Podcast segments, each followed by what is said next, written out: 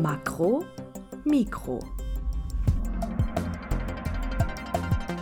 Podcast der Österreichischen Akademie der Wissenschaften. Willkommen beim Makro Mikro, dem Podcast der ÖAW. Am Mikrofon ist Julia Grillmeier und ich darf heute mit Marion Romberg sprechen. Marion Romberg ist wissenschaftliche Mitarbeiterin am Forschungsbereich Geschichte der Habsburger Monarchie am Institut für die Erforschung der Habsburger Monarchie und des Balkanraumes der Österreichischen Akademie der Wissenschaften. Und heute geht es um die Herrscherinnen und ihre Repräsentation.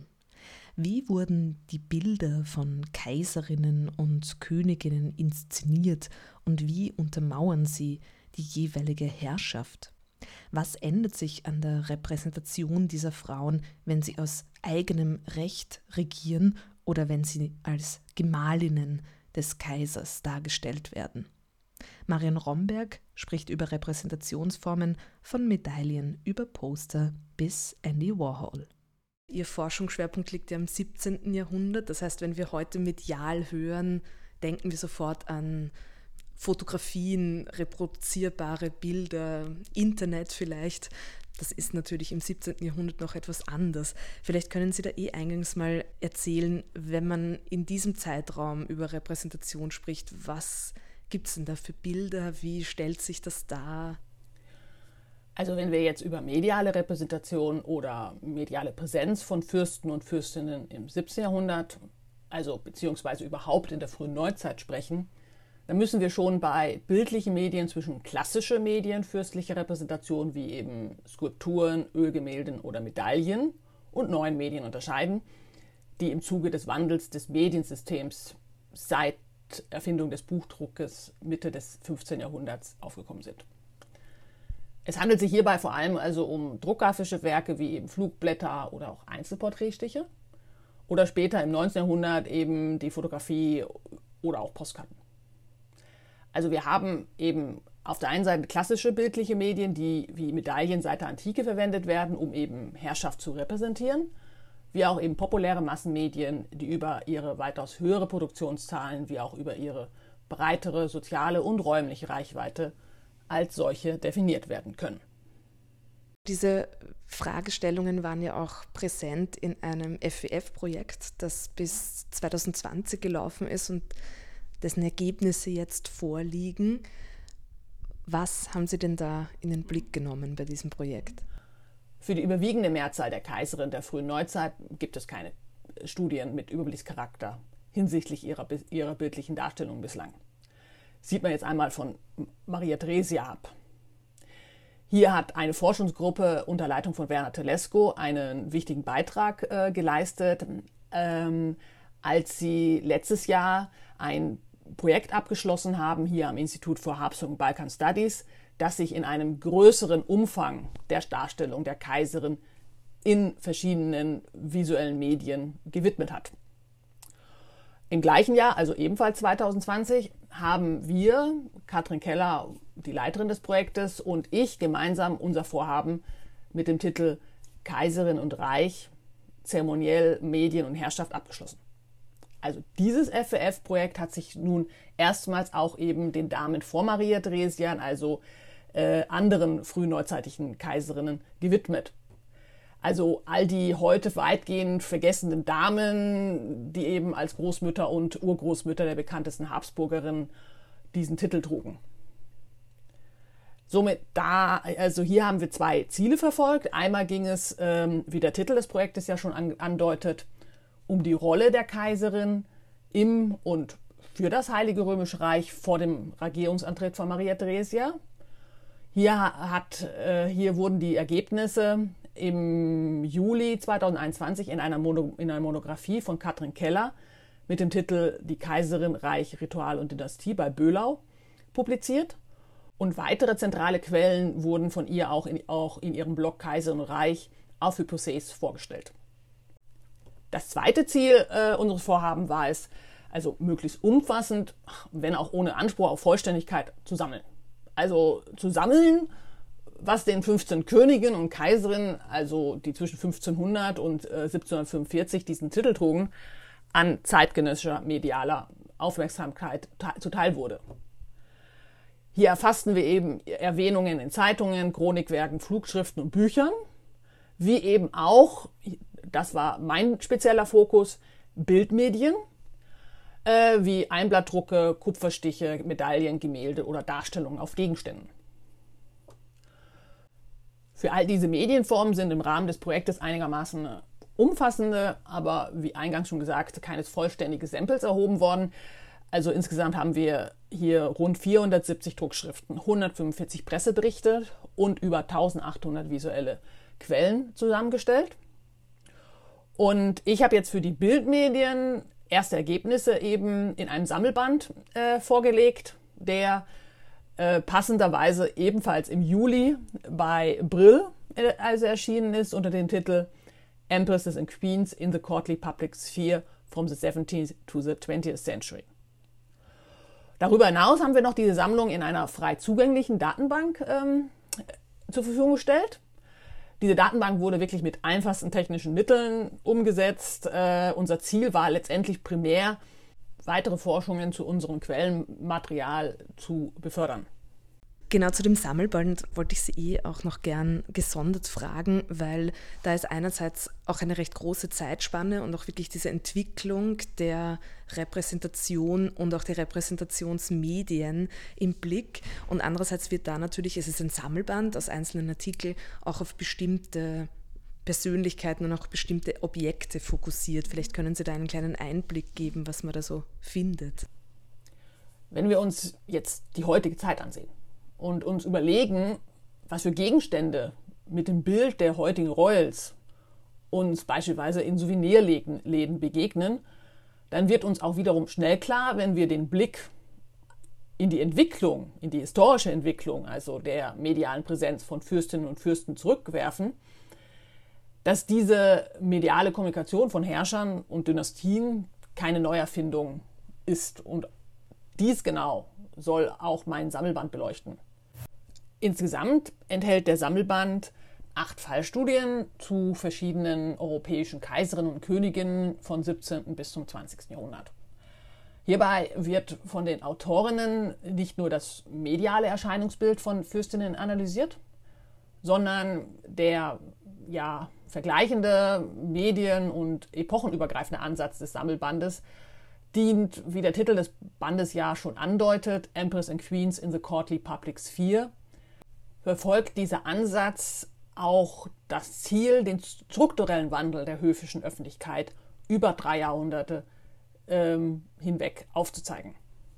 Dieser Wandel, der auch eine Geschichte der Interaktion zwischen Hof und Medien ist, gründet, äh, wie ich anfangs ja schon gesagt hatte, im Aufkommen und der Verbreitung des Buchdruckes zu Beginn der frühen Neuzeit. Einerseits erweiterten gedruckte Medien wie eben Bücher, Flugblätter, Flugschriften, Zeitungen den Kreis der klassischen Medien fürstlicher Repräsentation, also wie ich ja schon gesagt hatte, Skulpturen, Gemälde oder Medaillen.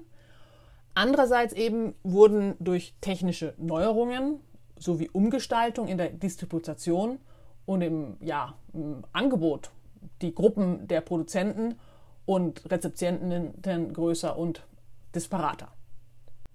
Die Auswahl der Kaiserinnen und Königinnen, die wir hier im Sammelband zusammengestellt äh, haben, wurde nicht nur dadurch bestimmt, dass der Band das Ergebnis einer Konferenz war, beziehungsweise zweier Panels bei einer Konferenz, sondern eben auch durch die beiden Ziele, ersten zwei Typen weibliche Herrschaft, also Gemahlinnen eines Kaisers, wie beispielsweise des Heiligen Römischen Reiches, also Kaiserin, und auf der anderen Seite Königinnen, die aus eigenem Recht regierten und eben auch ihr Verhältnis zu den Medien zu kontrastieren. Und zweitens war auch beabsichtigt, weniger bekannte und weniger erforschte Fürstinnen in den Mittelpunkt zu stellen. Wer ist denn das zum Beispiel? Oder können Sie da ein paar Beispiele für die ja, Ergebnisse, Persönlichkeiten, auch gern Objekte geben? Auf der einen Seite haben wir die habsburgischen Kaiserinnen Eleonore Magdalena von Pfalz-Neuburg, Maria Anna von Savoy in Sardinien, die äh, Frau von Ferdinand I., da sind wir jetzt schon im 19. Jahrhundert, und Elisabeth von Bayern, also Sissi, sowie die französische Kaiserin Eugénie de Thouars, die Frau von Napoleon III., und eben die russische Zarin Alexandra Feodorowna, Auf der anderen Seite haben wir hier äh, die schwedische Königin Christina von Schweden und auch die Erzherzogin und Kaiserin Maria Theresia von Österreich und Queen Victoria.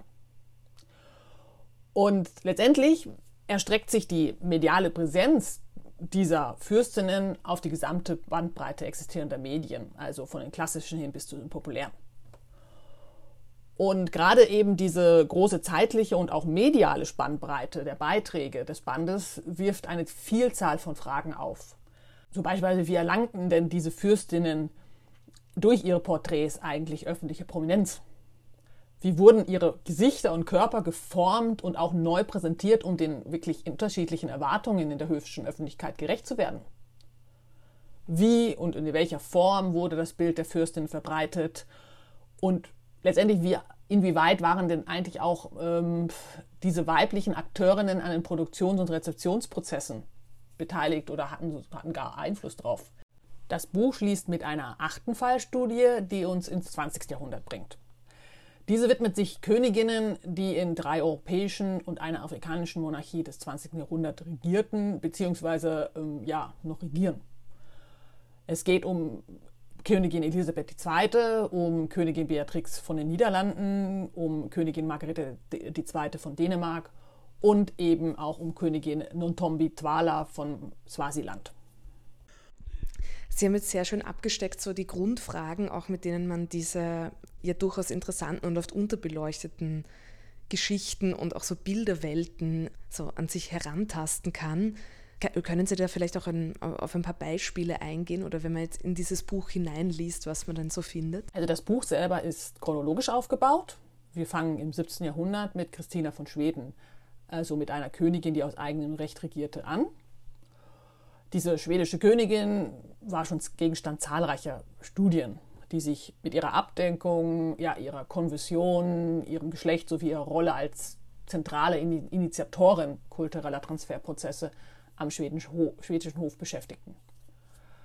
Ähm, ja, nun anhand neuer und bekannter Quellen analysiert nun die Autorin Inga-Lena Angström-Grandien, wie Christina sukzessiv die Zügel bei der Transformation ihres Hofes ihrer Stadt und ihres Bildes innerhalb königlicher Porträts ähm, in die Hand nahm und wie sie selber eben wirklich zu einer zentralen Akteurin eben der schwedischen, in Anführungsstrichen, Modernisierung wurde. Ganz anders Eleonore Magdalena von Pfalz-Neuburg. Äh, sie war die dritte Gemahlin von Kaiser Leopold I. Und sie gehört, ja, wie ich eingangs ja bereits schon gesagt hatte, zu den sowohl in der Geschichtsschreibung als auch in der heutigen Öffentlichkeit ja weitgehend vergessenen Kaiserinnen dass wir letztes Jahr ihren 300. Todestag gefeiert haben, das wurde von niemandem wirklich bemerkt. Lenore Magdalena war im Vergleich zu Maria Theresia, ja, deren Großmutter sie war, oder eben auch Christina von Schweden mit anderen politisch-dynastischen ja, Umständen konfrontiert. Während eben diese Fürstinnen als Thronfolgerin vom, vom Moment ihrer Geburt an zu Personen des öffentlichen Interessen, Interesses wurden, erlangte eben diese pfälzische Prinzessin erst eigentlich ab dem Zeitpunkt ihrer Heirat einen Nachrichtenwert. Die Betonung ihrer adligen Geburt, äh, ihrer großen Tugend innerhalb populärer Massenmedien trug einerseits ja wesentlich zu einer affirmativen Rezeption ihrer ja herausgehobenen Stellung jetzt an der Seite des Kaisers bei. Andererseits trug dies auch äh, zur Propagierung der Sakralität der habsburgischen Herrschaft in der höfischen Öffentlichkeit der Erblande wie auch im gesamten Heiligen Römischen Reich bei. Dieses dezentral konstruierte Bild entstand im Wesentlichen innerhalb intertextueller, inter, intermedialer Adaptions-, Inspirations- und Kompilationsprozessen und beschenkte sich jetzt auch keineswegs auf äh, ihren Status als Mutter und Ehefrau, sondern äh, ganz wesentlich ist es, dass Eleonore Magdalena in ihren multiplen Rollen als gekrönte Kaiserin, als Kaiserin Gemahlin Leopolds, wie auch als Repräsentantin eines siegreichen sakralen Arbeitspaares, jetzt hier dies besonders innerhalb der sogenannten Türkenpropaganda nach 1683, und letztendlich auch als Stammmutter des Hauses Habsburg dargestellt und geehrt wurde. Von da machen wir den Sprung ins 18. Jahrhundert, in der hier folgenden Studie stand das Porträt Maria Theresias innerhalb von Medaillen im Fokus. Es war so, dass der Wiener Hof, während der im 17. Jahrhundert ja noch eher Konsument als Produzent war, hier im Bereich der ähm, Medaillen verstärkt als Auftraggeber auftrat, da sie vor Ort jetzt produziert wurden, nicht mehr in Nürnberg und Augsburg.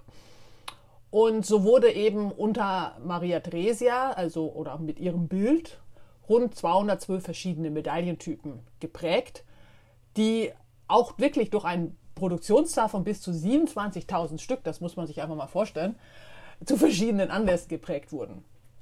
Dies führte wiederum dazu, dass ja, mehr Menschen erreicht wurden, aber auch die Kommerzialisierung der, Medi der Medaillen vorangetrieben wurde. Also so fanden Medaillen eben nicht nur als Nachdrucke in numismatischen Zeitschriften, auf Flugblättern und Büchern eben weite Verbreitung, sondern sie konnten eben auch in oder wurden dann auch in billigeren Materialien nachgeprägt. Somit das Spannende bei dieser, bei dieser Studie ist, dass sie wirklich einerseits also, also betont die ikonografische Tradition des visualisierten Rollenspektrums, in dem man, also Maria Theresia dargestellt wurde, wie auch eben auch die zunehmende Beteiligung des Hofes an der Hofkommunikation. Und gerade eben diese Hofkommunikation äh, befand sich ja auch ähm, in einem tiefgreifenden Wandel, also vor dem Hintergrund jetzt hier dieser Wandel in politischen, sozialen Verhältnisse eben gespeist aus der Aufklärung und den epochalen Umwälzungen jetzt in der, äh, also der französischen Revolution. Also das ist auch, weil das Volk gewissermaßen ein bisschen wichtiger wird im Sinne von der politischen Legitimation? Ja, definitiv. Aber dies wird im nächsten Jahrhundert, also dem 19. Jahrhundert, viel bedeutsamer. Dies wird besonders eben in den Untersuchungen von Tisha Hensel und Alison McQueen im Sammelband deutlich, die Queen Victoria, Sissi und auch die französische Kaiserin Eugenie behandeln. Hensel hat die eben neue, wirklich neue Qualität der höfischen Kommunikation im 19. Jahrhundert eben durch die Instrumentalisierung neuer Inhalte und Themen für die Öffentlichkeitsarbeit, also wie beispielsweise die Gewährung von Einblicken in das Privatleben der Monarchin herausgearbeitet. Anhand einer Reihe von Fotografien, Zeitungsausschnitten und schriftlichen Quellen analysierte Hensel Frank Safer Winterhalters berühmte Porträts von Queen Victoria und Kaiserin Elisabeth von Österreich, die die Fürstin in sehr privaten Momenten zeigen. Denken wir nur hier an die beiden Gemälde von Sissi, die Sie sicherlich auch äh, kennen, äh, die sie mit offenen Haaren zeigen.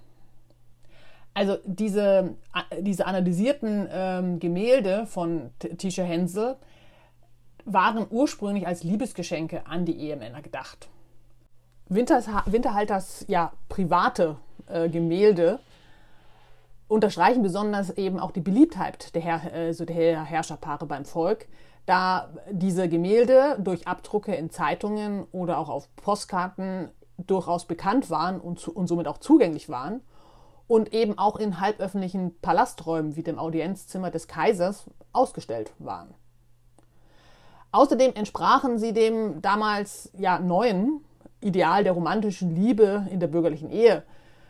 Somit äh, das, das übergeordnete Ziel der Hofkommunikation war es dann somit im 19. Jahrhundert, den Betrachtern eben Authentizität zu vermitteln und sie dadurch eben auch emotional an die Monarchie zu binden die Erwartungshaltung des Untertanen an sich hat sich fundamental geändert. Ist sozusagen gestiegen und auch somit auch die Erwartung an die Hofkommunikation.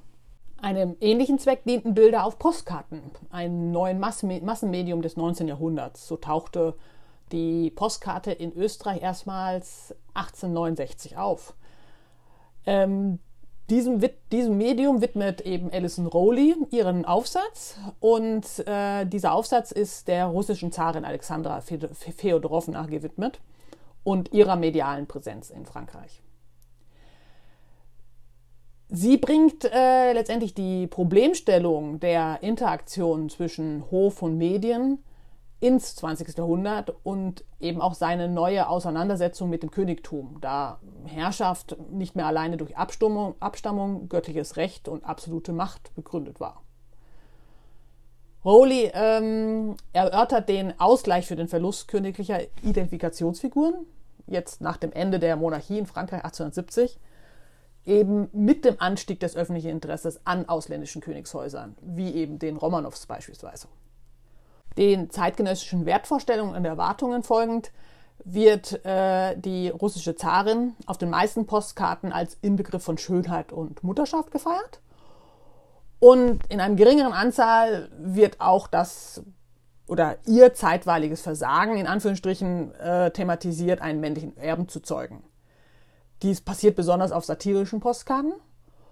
Und letztendlich aber zeigt das Kapitel die anhaltende Bedeutung des Königs, Königtums in seiner Auseinandersetzung mit der Öffentlichkeit, nicht nur eben im republikanischen Frankreich am Vorabend des Ersten Weltkrieges, sondern eben auch darüber hinaus in den überlebenden Monarchien des 20. Jahrhunderts. Was uns zur letzten Fallstudie von Christine Engelke bringt, ähm, diese ja, anhaltende Relevanz königlicher Herrschaft, also im 20. Jahrhundert auch noch, war es eben auch, da, die den amerikanischen ja, Pop-Art-Künstler Andy Warhol dazu brachte, in den 1980ern eben Queen Elizabeth II., Königin Beatrix von den Niederlanden, Königin Margaret II. von Dänemark und die äh, afrikanische Königin äh, Notombi Twala vom Swasiland, also in seiner Serie der Reigning Queens aufzunehmen. Engelke fragt letztendlich danach, ob diesen Porträts noch eben dieselbe ja, sakrale Essenz eines königlichen Porträts innewohnt, wie wir sie aus frühneuzeitlichen Porträts kennen. Sind sie ein Inbegriff der modernen Dekonstruktion? Letztendlich in den 1980er Jahren wird Herrschaft, wie ich bereits ja schon gesagt hatte, nicht mehr allein durch Abstammung, göttliches Recht oder absolute Macht beglaubigt, sondern bedarf mehr denn je der öffentlichen Zustimmung. Somit erfolgreich überlebende Herrscher und Herrscherinnen haben sich eben diesen neuen soziopolitischen Umständen angepasst, indem sie eben wirklich äh, sich der gesamten ja, Bandbreite der gedruckten, audiovisuellen und neuerdings auch eben der Online-Medien nutzen. Gleichzeitig stieg der Nachrichtenwert der Royals gespeist aus Familienskandalen und zeremoniellen Prunk. Somit die von Paparazzi produzierte Presseberichterstattung konzentrierte sich eben auch mehr und mehr auf ihren privaten Lebensstil, ihre Beziehungen und Beziehungskrisen besonders. Und somit kommt Engelke letztendlich zum Schluss, dass sich eine Berühmtheit entwickelte, die der von A-Prominenten wie Marilyn Monroe gleichkam. Und diese Berühmtheit sorgte dafür auch oder sorgt dafür, dass eben die Herzogin oder der Herzog von Sussex eben auch eine gesellschaftliche Rolle außerhalb der königlichen Familie ähm, spielen können. Und die wiederum, diese Berühmtheit veranlasste dann auch wiederum Warhol dazu, eben diese Monarchinnen in seine Reihe von prominenten Porträts aufzunehmen. Engelke kommt zum Schluss, dass Warhols Serie Reigning Queens an der Schnittstelle zwischen dem ehrfurchtgebietenden königlichen Porträt und den zeitgenössischen Pressebildern steht. Und die subjektive Interpretation dieser Kunstwerke sagt letztendlich mehr über den Künstlern, den Betrachter und die Gesellschaft aus, als über die abgebildete Monarchin. Ja, das ist spannend. Ja, das ist ein guter, ähm, ist ein guter Punkt. Der, ja, der, der kommt ja auch noch vor in, in eigentlich äh, fast all ihren Beispielen. Also einerseits natürlich gibt es da sowas wie, was man heute sagen würde, Message Control, also mhm. irgendwie versucht Kontrolle über die die Bilder, aber sobald das in irgendeiner Weise populär wird oder dann eben auch einen, nicht nur einen hm, Nachrichtenwert im Sinne von einem politischen hat, sondern das hat auch dann sofort natürlich dieses Sensationelle oder einfach so eine Pro Prominenzberichterstattung. Ja, das ist sehr spannend. Dann wollte ich Sie abschließend auch noch gern zu Ihrem aktuellen Projekt fragen, das ja das nochmal ein bisschen aufmacht, aber so in einem ähnlichen Spirit sozusagen ist oder da auch quasi in einer ähnlichen Weise eine Geschichtsschreibung versucht, vielleicht die äh, ein bisschen überraschender ist, als was man sonst so kennt, rund um die Geschichtsschreibung der Monarchie. Da geht es um den Hof. Können Sie da Näheres noch erzählen, was da versucht wird oder schon getan wird? Über die Bildquellen der Kaiserin bin ich dann zu meinem nächsten, also jetzigen Projekt gekommen, das ich gemeinsam mit Maximilian Kaiser leite, und vom Innovationsfonds der ÖRW gefördert wird. Bei diesem Pilotprojekt, das den Titel trägt äh, Sevillanis Court, äh, Prosopographical Portal, steht die Wiener Hofgesellschaft unter Kaiser Leopold I., also wir erinnern uns, den Mann von Eleonore Magdalena von Pfalz-Neuburg, also dessen Hofgesellschaft zwischen 1657 und 1705 im Zentrum. Ziel ist der Aufbau einer virtuellen Forschungsumgebung, in der eben Forscherinnen und Forscher wie auch die breitere Öffentlichkeit auf prosopografisch erfasste Daten der Hofstaate des Kaisers und seiner Familienmitglieder Zugriff haben. Also nicht nur auf Daten der Elite, also des Obersthofmeisters und Co., sondern auf Daten jedes Sta äh, Hofstaatsangehörigen, vom Holzträger, von der Abwäscherin bis hin eben zum Obersthofmeisterin. Was war das für ein Begriff? Entschuldigung, Pro, prosopografisch? Unter Prosopographie versteht sich die systematische Erforschung eines bestimmten nach geografischen, zeitlichen und ja, soziopolitischen Kriterien abgesteckten Personenkreises. In WIGPRO äh, arbeiten wir mit 48.000 Datensätzen zu geschätzten 10.000 Personen, die vor 20 Jahren in einem vorausgegangenen FFF-Projekt in drei Excel-Blättern erfasst wurden. So liegen uns unter anderem eben, sofern vorhanden, die Vor-, und Familiennamen, Lebensdaten, wie auch insbesondere ihre Funktion im Hof oder beziehungsweise am Hof vor. Ziel ist es jetzt, dieses Material innerhalb äh, von zwei Jahren in einer Datenbank zu importieren und so aufzubereiten, dass Erstrecherchen möglich sind und mittels Folgeprojekten eben auf langer Sicht eine sukzessive Gesamtrekonstruktion des gesamten Wiener Hofes auf allen sozialen, familiären und beruflichen Ebenen ermöglicht wird. Wie es der Zufall oder das Glück will, wurde eben letztes Jahr auch zeitgleich äh, zu unserem Projekt ein weiteres FWF-Projekt unter Leitung von Katrin Keller bewilligt, eben das die Wiener Hofgesellschaft von 1711 bis 1835 bearbeitet. Hier greift dieses Projekt auch auf einen existierenden Datenbestand bis 1806 zurück der ähm, allerdings im Unterschied zu den Leopold-Daten strukturiert, also ohne Dubletten vorliegt. Der Zeitraum bis 1835 soll dann auch manuell ergänzt werden. Somit, wenn alles gut läuft, haben wir am Schluss eine Datenbank, die von 1657 bis 1835 reichen, reicht, also mit Ausnahme der Herrschaft von Josef I., die noch nicht erfasst ist. Und in der technischen Umsetzung setzen wir auf die am Austrian Center for Digital Humanities and Cultural Heritage entwickelten virtuellen Forschungsumgebung APIS, also das steht für Austrian Prosopographical Information System.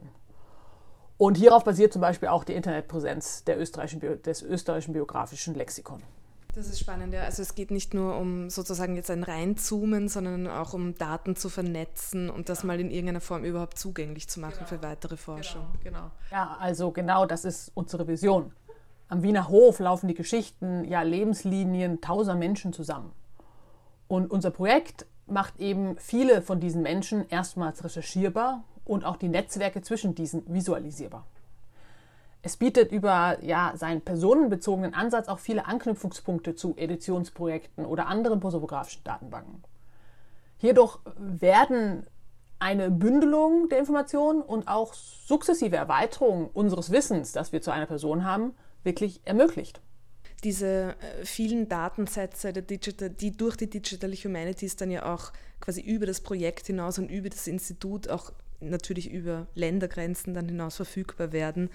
Und da ist dann auch die These, dass wenn man eben nicht nur diese unter Anführungszeichen großen Figuren mhm. abbildet, sondern auch in die, wie Sie so schön gesagt haben, auch in die Breite gehen. Das heißt, die Leute, die jetzt so in einer äh, oberflächlichen oder muss man auch sagen traditionellen Geschichtsschreibung vielleicht nicht so viel Beachtung finden wie zum Beispiel Holzträger etc., dass man da eben auch dann diese Fragen nach der Bedeutung und dem Ablauf und überhaupt so ein, also diese Grundfragen auch so besser beantworten kann.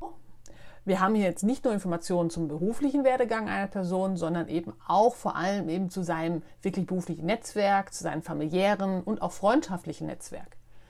Denn zu, denn die Excel-Blätter wurden basieren eben auf der Auswertung der Hofzahlandsbücher, der Hofstaatsbeschreibungen von, also wie auch Instruktionsbüchern und vor allem auch der Trauungsmatriken von St. Stephan sowie St. Michael hier in Wien, wie auch eben den Wiener Totenbeschauprotokollen aus dieser Zeit.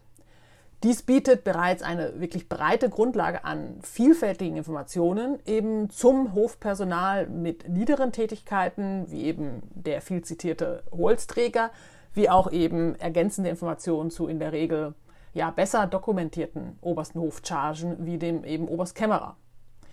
Somit ausgehend von unserer Datenbank können dann in Zukunft weitere prosopografische Auswertungen anderer Quellen oder auch biografische Tiefenbohrungen zu einzelnen Personen den in WIGPRO gebündelten Kenntnisstand erweitern.